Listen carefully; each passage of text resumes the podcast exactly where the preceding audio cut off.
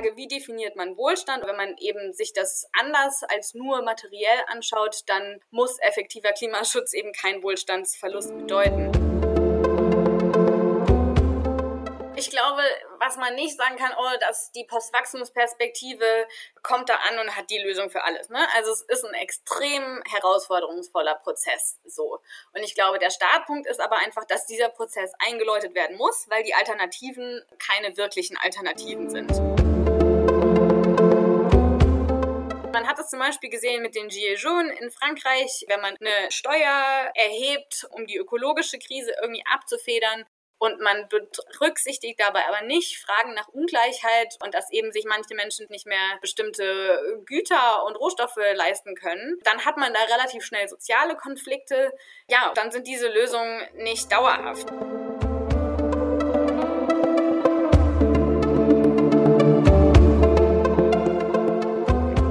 Hi und herzlich willkommen an all unsere ZuhörerInnen da draußen.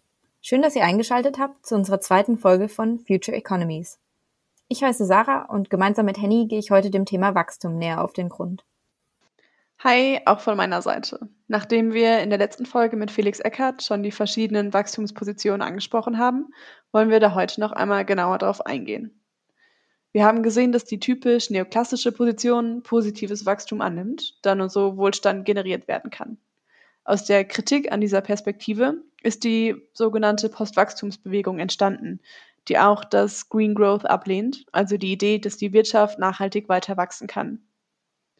Über diese Kritik und die Probleme, die grünes Wachstum aufwerfen, sprechen wir mit Elena Hoferbert von der Uni Leeds. Aufgrund ihres Forschungsschwerpunktes hat sie nämlich einen umfassenden Blick dafür, wie verschiedene gesellschaftlich-ökonomische Krisen miteinander zusammenhängen. Nach einem Master in Political Economy an der School of Oriental and African Studies in London befindet sich Elena Hofferbert gerade im letzten Jahr ihrer Promotion an der Universität Leeds. Genauer gesagt an der Volkswirtschaftlichen Fakultät mit Anbindung an das Sustainability Research Institute. In ihrer Forschung beschäftigt sie sich vor allem mit der Überschneidung verschiedener gesellschaftlicher Krisen, also wie die ökologische Krise zusammenhängen mit Phänomenen wie steigender Einkommensungleichheit und der Instabilität von Finanzmärkten – wie wir sie in der Finanzkrise 2008 erlebt haben. Dabei untersucht sie vor allem Ansätze für eine sozial-ökologische Transformation, die das Wirtschafts- und Finanzsystem stärken sollen und somit solchen Krisen begegnen können. Herzlich willkommen bei uns in der Sendung, Frau Hofferbert. Wir freuen uns, dass Sie sich die Zeit genommen haben, mit uns zu sprechen. Ja, hallo, freue mich auch dabei zu sein.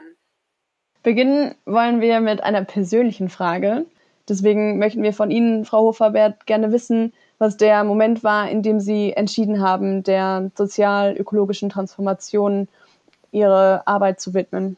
Ja, also das ist ganz spannend. Ich glaube, hm, es gab vielleicht nicht den einen Moment, sondern immer wieder Momente, die dann dazu geführt haben, dass dass ich dann gesagt habe, hey, das ist das System. Und zwar irgendwie dann sich so anzuschauen, hey, warum gehen wir eigentlich so mit unserer Umwelt um?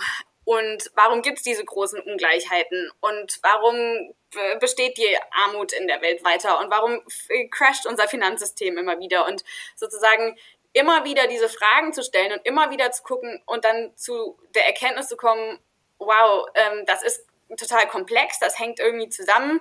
Und tatsächlich hängt da auch, ja, hängt das irgendwie mit dem System, unserem Wirtschaftssystem zusammen. Und ich glaube, irgendwie aus verschiedenen Perspektiven und mit verschiedenen Fragen immer wieder zu der gleichen Antwort zu kommen. Ich glaube, so haben sich diese Momente dann akkumuliert zu dem, hey, ich glaube, ich muss mir das Wirtschaftssystem näher anschauen und ja, ich glaube, an dem System als Ganzes muss sich was verändern. Damit können wir ja eigentlich im Prinzip gleich ins Thema einsteigen. Also im Prinzip heißt es ja, Sie schauen sich die Zusammenhänge zwischen der ökologischen Krise und anderen ökonomischen Phänomenen wie Ungleichheit und instabiler Finanzmärkte an, wie Sie jetzt auch eben nochmal erzählt haben. Aber was hat denn eigentlich Biodiversitätsverlust und die ökologische Krise mit einer ungleichen Vermögensverteilung oder mit der Stabilität unseres Finanzsystems genau zu tun? Ich würde sagen, es sind sozusagen ähm, zwei verschiedene Zusammenhänge. Also erstmal würde ich sagen, dass eben all diese Krisen, wie ich gerade schon angedeutet habe, aus meiner Analyse mit unserem Wirtschaftssystem zu tun haben und dass gleichzeitig diese Krisen untereinander miteinander verbunden sind. Und ich glaube, auf beides ähm, kann, man, kann man dann mal eingehen. Also jetzt vielleicht erstmal dann zu sagen, wie hängen jetzt sozusagen ökologische Krisen und soziale Krisen miteinander zusammen. Also wirklich, wenn man sich anschaut, die Klimakrise und die ökologische Krise im weiteren Sinne ist im Grunde eine Verteilungsfrage und auch ja eine Frage von Ungleichheit und Gerechtigkeit.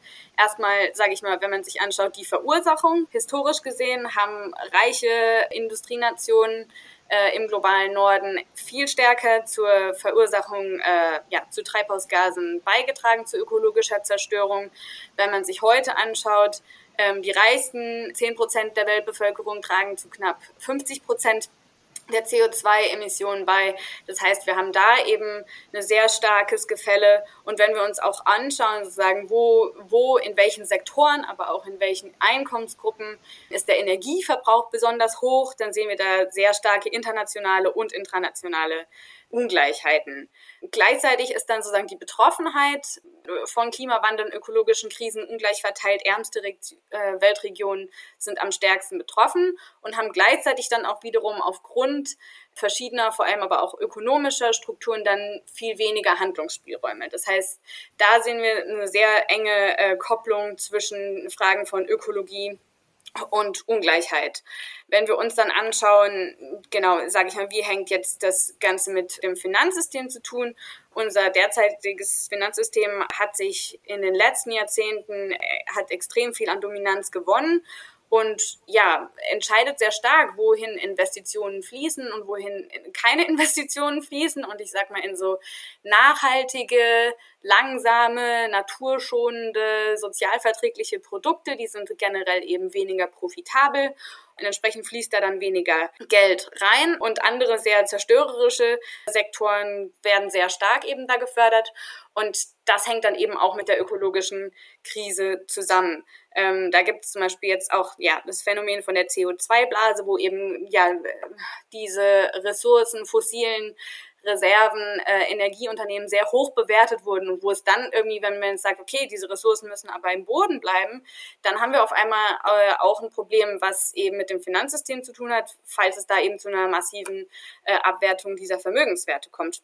Und so sind diese äh, Krisen hängen die eben sehr, sehr stark zusammen. Zu der zweiten Dimension eben, dass ich sagen würde, dass all diese Krisen in gewisser Weise mit der Art und Weise von unserem Wirtschaftssystem zu tun haben wir leben in einem kapitalistischen Wirtschaftssystem und in einer kapitalistischen Wirtschaft ist eben sozusagen, ist Profit getrieben. Profit ist eben der Haupttreiber ja, des Systems.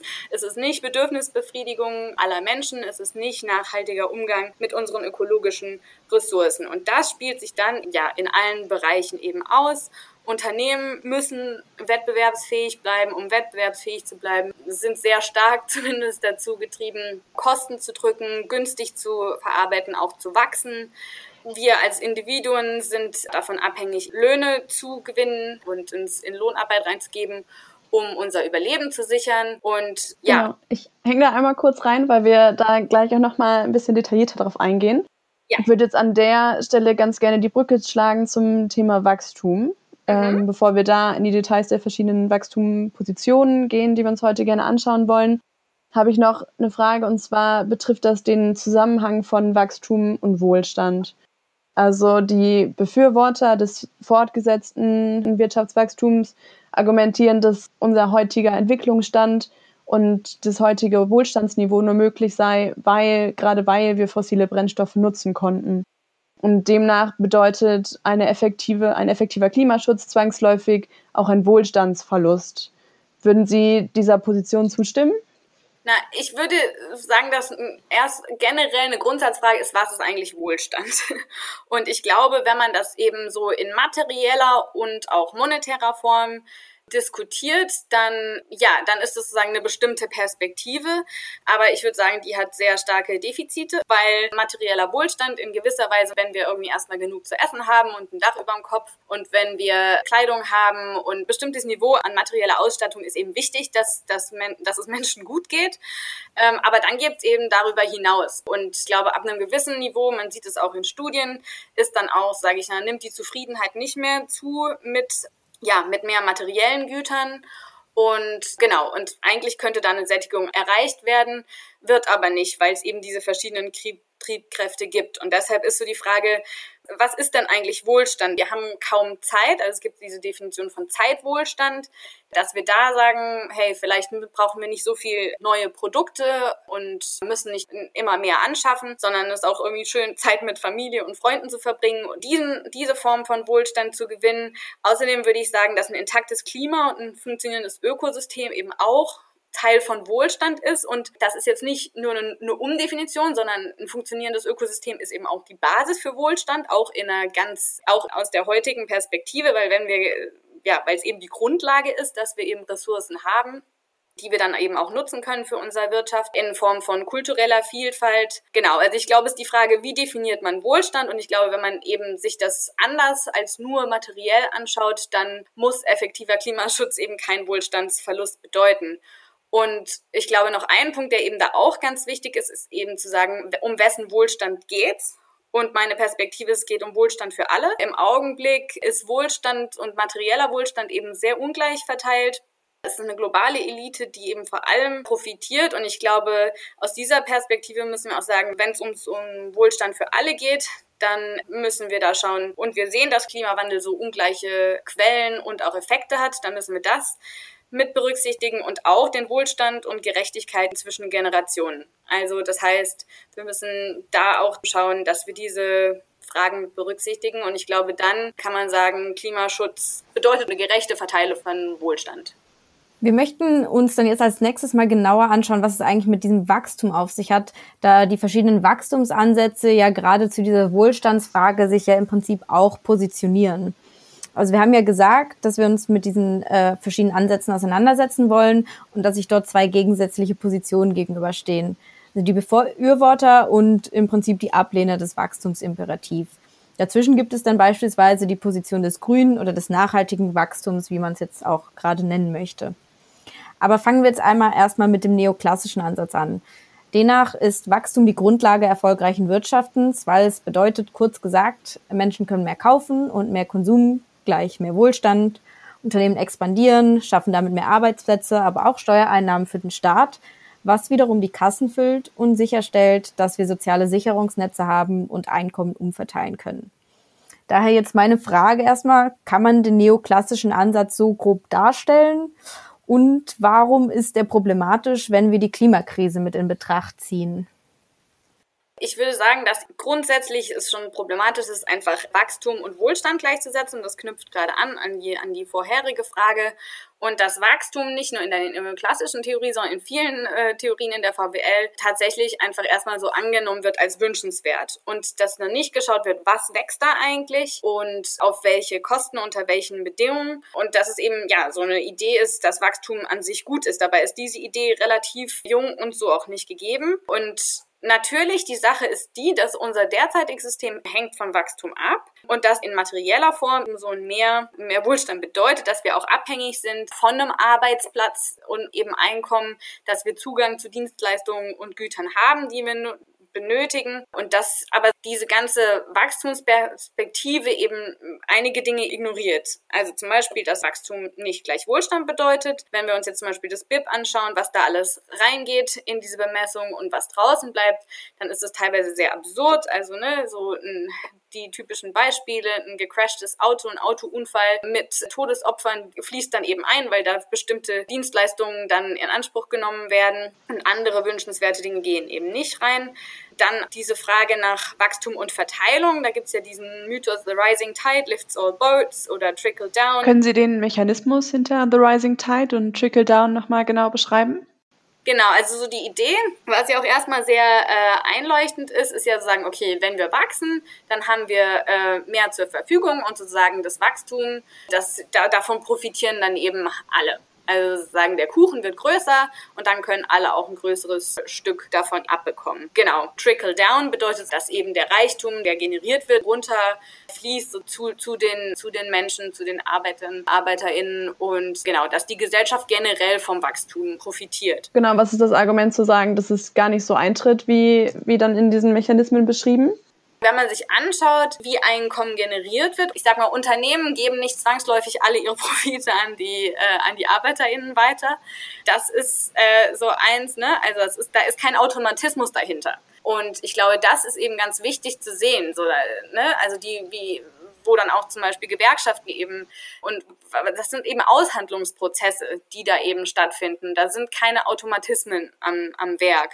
Und genau, wenn man sich dann jetzt auch zum Beispiel anschaut, wer von Wachstum äh, profitiert hat in den letzten 40 Jahren, da gibt es ganz äh, spannende Studien im Weltungleichheitsbericht von 2018 zum Beispiel, wo dann wirklich zeigt, dass die reichsten 1% der Weltbevölkerung eben doppelt so viel vom Wachstum profitiert haben wie die untere Hälfte der Weltbevölkerung. Und dass zum Beispiel auch die Mittel, diese, die, die, diese Mittelschicht fast gar nicht irgendwie Einkommenssteigerungen davon äh, davongetragen haben. Und ich glaube, das ist eben ganz wichtig zu sehen, dass Wachstum eben nicht allen gleich ähm, zugutekommt, sondern dass da eben durch diese unterschiedlichen Machtverhältnisse und Besitzverhältnisse, dass das sehr unterschiedlich aussieht. Genau, und jetzt vielleicht noch zu dem Punkt von wegen Steuerannahmen ähm, als Basis für Sozialsysteme. Steuern sind wichtig und sind ein wich wichtiger Mechanismus, aber ich glaube, wenn man sich jetzt auch anschaut, wie funktioniert eigentlich Geldschöpfung heutzutage, dann ist ein wichtiger Punkt schon zu sagen, es ist jetzt nicht so, dass der Staat Steuern einsammeln muss und kann erst dann Ausgaben machen, sondern das haben wir jetzt auch in der Corona-Krise gesehen. Es gibt da andere Mechanismen, wie Geld geschöpft wird und auch wie, wie der Staat finanzieren kann. Und genau, also ich will nicht sagen, dass Steuern keine Relevanz haben, aber es ist jetzt auch nicht so, dass es keine anderen Möglichkeiten geben könnte, wie, sage ich mal, Sozialsysteme dann auch organisiert werden und finanziert werden. Okay, dann schauen wir uns als nächstes die Green Growth Position an. Denn die Art von Wirtschaftswachstum, wie wir sie beschrieben haben, ist am Ende einfach nicht mit den endlichen Ressourcenvorräten unseres Planeten vereinbar. Und um das zu verdeutlichen, berechnet die Organisation Global Footprint Network den jährlichen Earth Overshoot Day, also den Erdüberlastungstag, was bedeutet, dass der Tag berechnet wird, an dem die globale Ressourcennachfrage die Kapazität der Erde übersteigt, Ressourcen zu erneuern. Wegen der Corona-Pandemie fiel dieser Erdüberlastungstag 2020 auf den 22. August. Im Jahr davor war er schon Anfang Mai.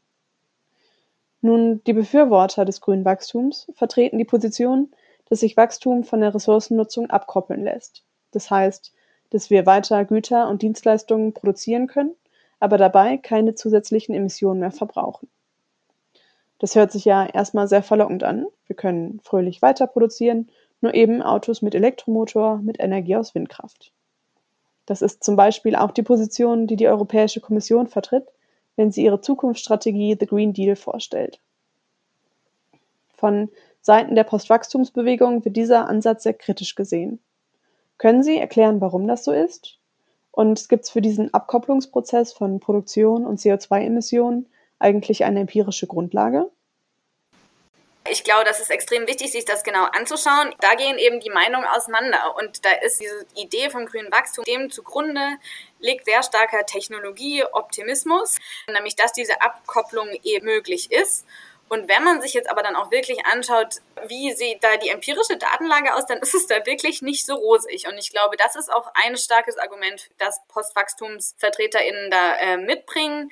Es ist, ist gerade im Juni eine Studie herausgekommen, die sich wirklich den, die ganzen empirischen, bisher empirischen Ergebnissen anschauen von solchen Entkopplungsprozessen. Und die kommen zu dem Schluss, dass es eben bisher äh, weder im Umfang noch auch in der Geschwindigkeit da Evidenzen und Sicherheit gibt, dass man Ressourcenverbrauch und Treibhausgase vom Wachstum abkoppeln kann. Insbesondere, weil wir eben davon sprechen, dass das global passieren muss. Also das heißt, es gibt Beispiele, wo das irgendwie auf nationaler Ebene passiert ist, aber das ist eben nicht genug, weil das Ganze muss im globalen Maßstab passieren. In Ländern, wo das passiert ist, ist es tatsächlich dann auch geschafft worden, häufig, wenn das äh, Wachstum gering war, also nicht bei sehr hohen Wachstumsraten.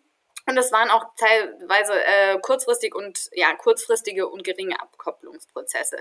Ähm, und gleichzeitig, was man eben auch schauen muss, wenn diese globalen Vernetzungen, dass eben häufig dann diese Abkopplungsprozesse auch mit einer Auslagerung von ressourcenintensiver und emissionsintensiver äh, Sektoren in andere Weltregionen mit einhergegangen ist. Und entsprechend ist es dann halt eben die Schlussfolgerung, dass man sagt, unter diesen Bedingungen des Wachstums ist es eben extrem, extrem schwer, das einzuhalten. Und entsprechend, ja, muss man weiterdenken und umfangreicher denken. Und entsprechend ist es auch eine sehr risikoreiche Strategie, so aus Wachstum zu setzen und am Wachstum an sich festzuhalten. Was nicht, vielleicht noch eine kleine Ergänzung, was nicht heißt, dass sozusagen da eine Technologiefeindlichkeit per se herrscht oder dass gesagt wird, Effizienzsteigerung oder Ausbau von erneuerbaren Energien hat keine Validität. Das heißt es nicht. Aber das als alleinige Strategie, da ist ein großer Zweifel, dass das äh, schnell und umfangreich genug sein kann, um uns bei einem 1,5 Grad Ziel zu behalten. Jetzt möchte ich genau da nochmal auch nachfragen. Im Prinzip, es wird ja auch oft argumentiert, dass äh, wir mit Hilfe von Technologien in der Lage sein werden, gerade unsere Emissionen zu senken oder äh, auf Null zu setzen quasi. Und dann gibt's aber auch den sogenannten Rebound-Effekt. Da wollte ich jetzt erstmal fragen, was versteht man überhaupt darunter und ähm, genau, was der denn mit einer absoluten Ressourcenabkopplung zu tun hat.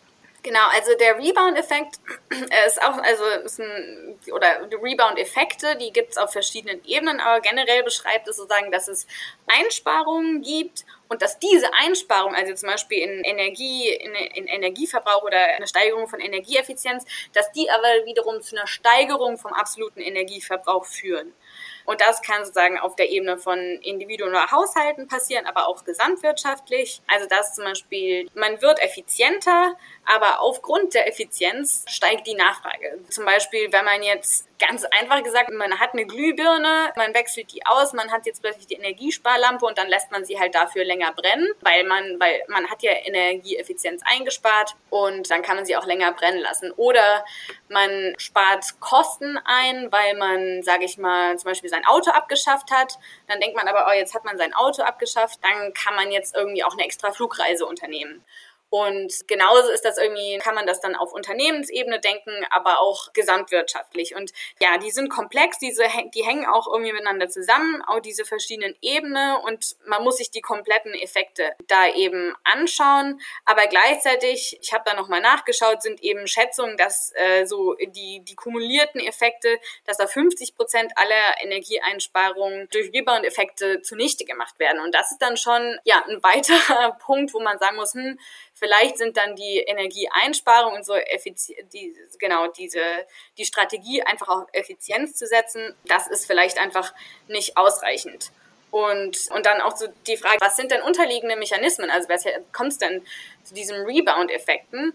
Und ne, da sind dann sehr viele Dinge am Werk, aber zum Beispiel, und das würde ich wieder zurückführen, auch so auf unsere Wirtschaftsweise, ist dann schon technologischer Wandel ist erstmal nicht darauf ausgerichtet, wahrsam zu sein. Oder in einer Wirtschaft, die auch darauf basiert, wo Profite gemacht werden aufgrund vom Verkauf von Gütern und Dienstleistungen, da ist natürlich kein Interesse dran, dass wir dann irgendwie Einsparungen alle machen.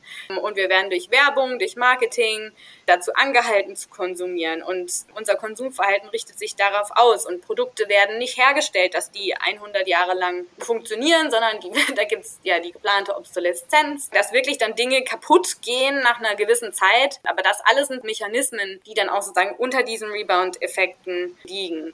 Ja, das ist dann auf jeden Fall schon recht beträchtlich, äh, was Sie da beschreiben. Jetzt einfach nochmal zusammengefasst das Ganze. Also lässt sich jetzt sagen, dass Wachstum und Nachhaltigkeit nicht miteinander vereinbar sind. Habe ich das jetzt so richtig verstanden? Im Grunde könnte es einem egal sein, was zum Beispiel jetzt das BIP macht. Der Umfang und die Geschwindigkeit, in die die Reduktionen eben einhergehen müssen und der Umfang und Geschwindigkeit, wie gerade wir mit unserer Umwelt umgehen, sind eben nicht mit Nachhaltigkeit vereinbar und das scheint auch eben nicht der Fall zu sein in der näheren Zukunft. Da das jetzt erstmal relativ viel Stoff war, würde ich kurz zusammenfassen, bevor wir mit der nächsten Frage weitermachen. Also, wenn es darum geht, den Ressourcenverbrauch zu reduzieren, vielleicht mit dem Ziel, nur so viel zu verbrauchen, wie die Erde in einem Jahr erneuern kann, dann ist es keine Alternative, den Ressourcenverbrauch vom Wirtschaftswachstum abzukoppeln, weil das zum Teil technisch nicht umsetzbar ist und der Rebound-Effekt die ganzen Effizienzgewinne wieder auffrisst.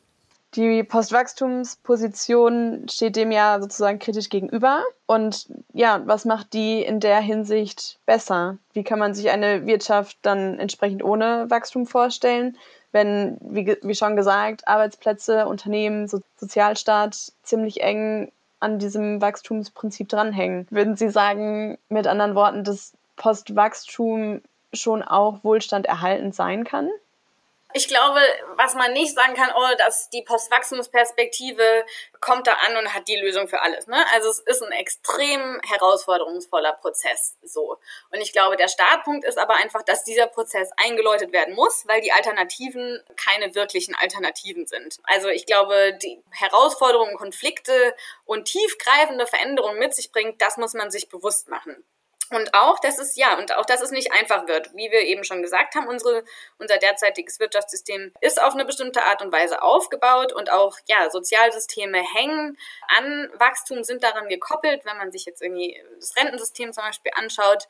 Genau. Und aber jetzt trotzdem ist eben der Ansatz zu sagen, es die Dringlichkeit und der Umfang dieser Herausforderung bedarf radikalerer, umfassenderer Lösungen. Deshalb müssen wir daran ansetzen und ja, und uns das alles mal genauer anschauen und umdenken. In der Postwachstumsperspektive, das ist nicht sozusagen eine Perspektive, sondern da gibt es auch ganz viele unterschiedliche Perspektiven mit unterschiedlichen Politikansätzen.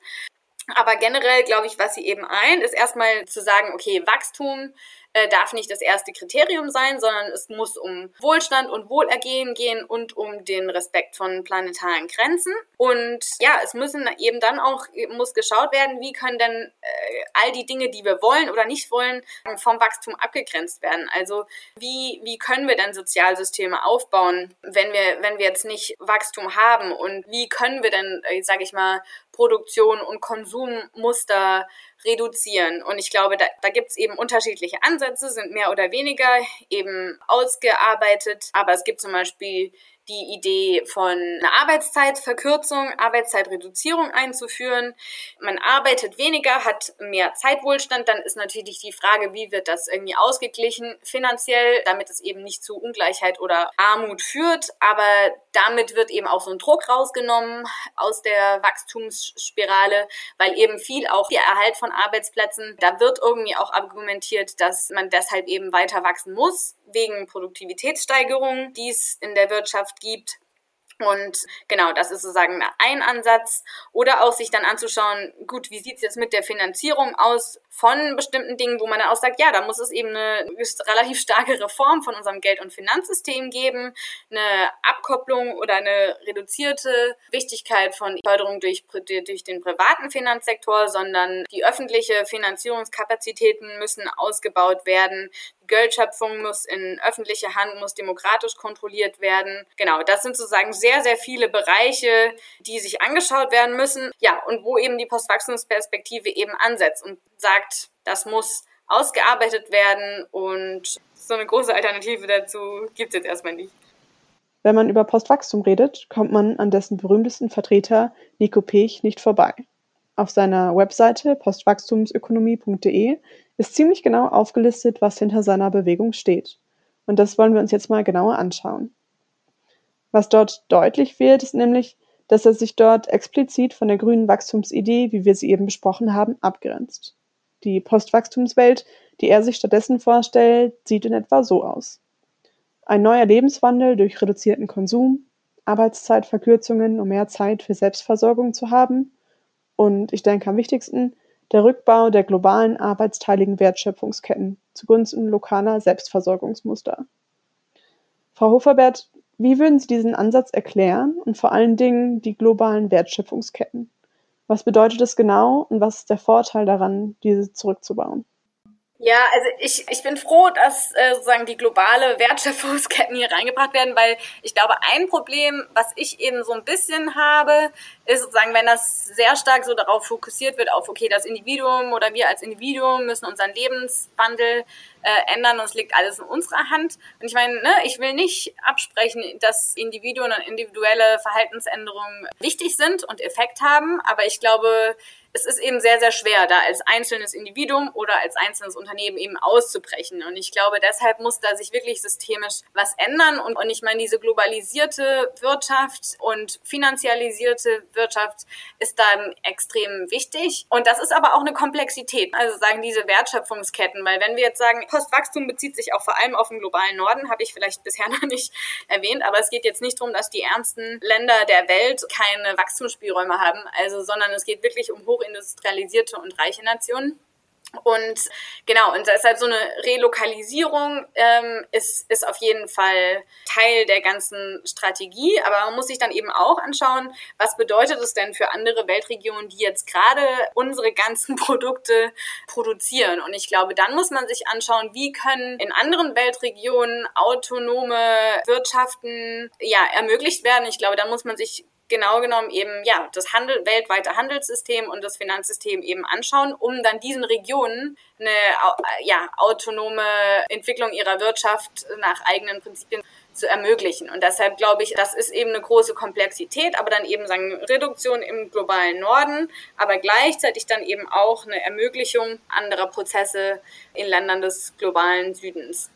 Jetzt würde ich da auch gerade noch mal direkt drauf eingehen. Und zwar, also ich gewinne den Eindruck, diese Postwachstumsansätze, das sind welche vor allem, die sich dann auch auf einer nationalen Ebene zunächst erstmal umsetzen ließen. Gleichzeitig betrifft das im Prinzip das komplette globale Wirtschaftssystem, wo sich bei mir direkt so eine Frage stellt, wie wäre das überhaupt realisierbar? Also das wirkt für mich vor allem erstmal sehr utopisch so zu überlegen. Im Prinzip lässt sich ja eigentlich nur der nationale Raum wirklich gut beeinflussen? Wie passen die in dieses globale Wirtschaftsbild zusammen? Und ist da überhaupt so eine Möglichkeit da, dass man das tatsächlich irgendwie umsetzt? In der Zukunft? Ja, das ist alles extrem schwierig. Das sehe ich genauso. Ich glaube, einerseits, also eine meiner Kritiken auch an dem an den bisherigen Postwachstumsdebatten ist, dass nicht genug auf das, sage ich mal, globale Wirtschafts- und Finanzsystem geschaut wird und dass auch da es an Ideen fehlt, wie es konkret da Veränderungen herbeigeführt werden, sondern dass es sich wirklich um viele um nationale Vorschläge handelt. Und ich glaube, das ist irgendwie einerseits wichtig und das hat auch, denke ich, damit zu tun, dass es eben sich fokussiert auf den globalen Norden. Aber ich glaube, ja, es muss noch eine stärkere Entwicklung von Ideen geben, wie das globale System verändert werden kann. Veränderung muss auf so vielen Ebenen passieren. Äh, aber ich glaube, wenn wir das globale System außer Acht lassen, dann ähm, lassen wir einige sehr, sehr extrem wichtige Dinge außer Acht, die auch wiederum Erfolge auf nationaler äh, Ebene zunichte machen können. Ich würde dann jetzt nochmal gerade ganz kurz auf diesen theoretischen Unterbau im Prinzip vom Postwachstumsansatz eingehen. Und zwar, ich werde da so als VWL-Studentin mich ein bisschen skeptisch, weil meinem Verständnis nach Arbeitsteilung und komparative Kostenvorteil so das Wohlstandsrezept schlechthin sind. Also Arbeitsteilung beschreibt kurz gesagt die Idee, dass wenn jeder sich auf einen Arbeitsschritt konzentriert und den perfektioniert, sich so die Produktion effizienter gestalten lässt.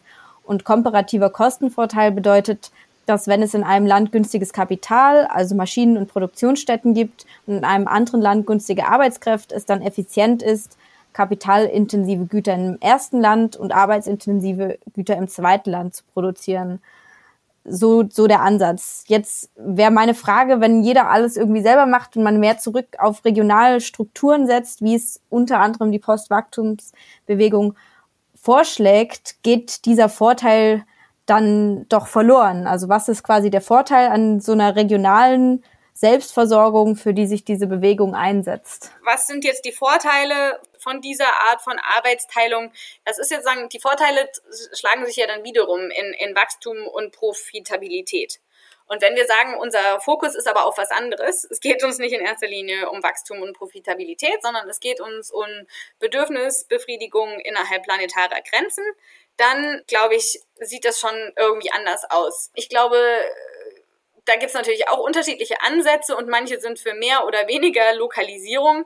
Aber meine Perspektive ist nicht, dass jetzt sozusagen jedes Land alle Produkte ähm, und jede Region alle Produkte irgendwie selbst herstellen soll, sondern ähm, es ist natürlich irgendwie, ja, manche Ressourcen gibt's eben in manchen Weltregionen und es gibt irgendwie Vorteile ähm, wo was wie produziert werden kann. Aber es geht eben drum, das irgendwie nachhaltig auszurichten und das eben zu schauen und eben nicht an den rein an den Kosten in finanzieller Form äh, festzumachen, sondern ja, an, an anderen Kriterien. Und ich meine, äh, Menschen und Wirtschaften haben sich immer Arbeiten geteilt, also es gibt immer eine Form von Arbeitsteilung, aber es ist eben die Frage, wie sieht die aus und wie kann die gerecht gestaltet werden. Und die Vorteile kommen dann in anderer Form als in monetärem Gewinn sondern sie kommen dann eben in Form von einer nachhaltigen Gesellschaft, von engeren Sozialsystemen und weniger in monetärer Form. Aber gleichzeitig heißt es nicht, dass eben sozusagen alles auf der untersten regionalen Ebene produziert werden muss und es gar keinen internationalen Austausch mehr gibt.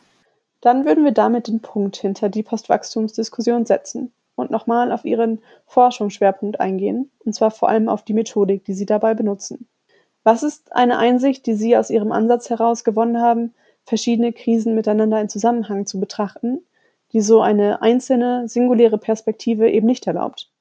Ich glaube, es da führt im Prinzip kein Weg drum rum, wenn man der Komplexität der Weltangelegenheiten gerecht werden will. Und ich glaube, das ist daraus gewonnen, dass man eben erstmal die, das, die Komplexität der Welt eben anerkennt und dass man dann eben auch zu anderen Lösungsansätzen kommt. Und zwar zu Lösungsansätzen, die eben dann nicht eine Krise auf Kosten der anderen lösen und die auch nicht eine kurzfristige Lösung von einem Problem herbeiführen auf Kosten von einem anderen, sondern dass man sich wirklich anschaut, um diese Krisen nachhaltig zu lösen, was brauchst. Und ich meine, man hat es zum Beispiel gesehen mit den Gilets jaunes in Frankreich, wenn man eine Steuer erhebt, um die ökologische Krise irgendwie abzufedern, und man berücksichtigt dabei aber nicht Fragen nach Ungleichheit und dass eben sich manche Menschen nicht mehr bestimmte Güter und Rohstoffe leisten können, dann hat man da relativ schnell soziale Konflikte. Ja, dann sind diese Lösungen nicht dauerhaft. Und ich glaube, das ist eben ganz, ganz wichtig, sich das eben dann anzuschauen und zu schauen, welche Kombinationen aus vielleicht verschiedenen Politikansätzen, aus verschiedenen Politiken brauchst denn? Also sagen, um jetzt, sage ich mal, eine CO2-Steuer oder eine Arbeitszeitverkürzung oder was auch immer eben erfolgreich zu machen. Mit welchen anderen Ideen muss es denn gekoppelt sein, dass wir sozusagen holistisch diese Probleme lösen und das in, genau, im Sinne von Politikpaketen oder auch in der Abfolge von verschiedenen Maßnahmen und ich glaube, wenn man sich dann nicht vorher genau angeschaut hat, wie diese Dinge zusammenhängen, dann kann man diese Art von Analyse und diese Art von Politikgestaltung nicht wirklich erreichen. Alles klar, dann würden wir schon zum Abschluss kommen. Dazu möchten wir Ihnen gerne noch eine persönliche Frage stellen. Und zwar, mit welcher Person, egal welche Position oder welches Amt diese Person innehat, würden Sie gerne sprechen, um den Wandel, den Sie sich wünschen, voranzutreiben? Ja, das ist ähm, ja keine sehr leichte Frage, weil ja, ich meine, ne, man denkt natürlich so erstmal so an Menschen in Machtpositionen, aber gleichzeitig ist so die Frage, sind das die Besten, werden die auf mich hören und die kennen, sollten doch eigentlich schon längst gehandelt haben. Also ich, ich dann, ja, ich würde sagen, auf jeden Fall, wen ich sehr inspirierend finde im Augenblick, in ihrer Argumentation, in ihrer Radikalität, ist Alexandria Ocasio-Cortez, die Kongressabgeordnete in den USA. Genau, ich glaube, die ist sehr inspirierend in ihren Argumenten, in der Art und Weise, wie sie spricht, in der Art und Weise, wie sie zu Machtinhaberinnen spricht und aber auch Be Bedenken und Politiken aus der Bevölkerung aufgreift. Also ich glaube. Können Sie erklären, was Alexandria Ocasio-Cortez für eine Position inhaltlich vertritt? Ähm, ja, also sie ist sozusagen eine der Vertreterinnen, würde ich sagen, von ähm, einem Green New Deal und die wirklich eben sich eine andere, einen anderen Ansatz äh, für die für Politikgestaltung und Ausrichtung anschaut, wirklich zu sagen, okay, wir nehmen die Klimakrise ernst, wir nehmen aber auch ernst, dass äh, es eine Versorgungssicherheit geben muss und eine Grundversorgung äh, von Menschen und sich eben diesen unter diesem Green New Deal sich das eben überlegt. Sie ist eine junge Frau, so Mitte ihrer 30er und Genau, und ist sozusagen Teil von, von, von einer Bewegung, die auch eben sagt, okay, wir brauchen auch Diversität in der Demokratischen Partei und genau, und die da eben da auch eine Veränderung herbeiführen möchte und eine andere Politik eben vorschlägt und auch da sozusagen nicht äh, vor der ja nicht davor zurückschreckt, sich ja die Dinge bei Namen zu nennen, große Unternehmen zu kritisieren, äh, Strukturen zu kritisieren und ja und ist da, ähm, wie ich finde, eine sehr inspirierende Person. Dann vielen Dank. Damit wären wir eigentlich im Prinzip auch am Ende unseres Gesprächs angekommen. Wir bedanken uns bei Ihnen, Frau Hofferbert, dass Sie sich die Zeit genommen haben, mit uns über dieses wichtige Thema zu sprechen. Ja, danke auch meinerseits. Das war die zweite Folge von Future Economies. Wir freuen uns, dass ihr eingeschaltet habt und die nächste Folge gibt es dann Ende März. Feedback, Fragen und Anregungen könnt ihr einfach an hallo at future-economies.de senden. Bis zum nächsten Mal. Ciao.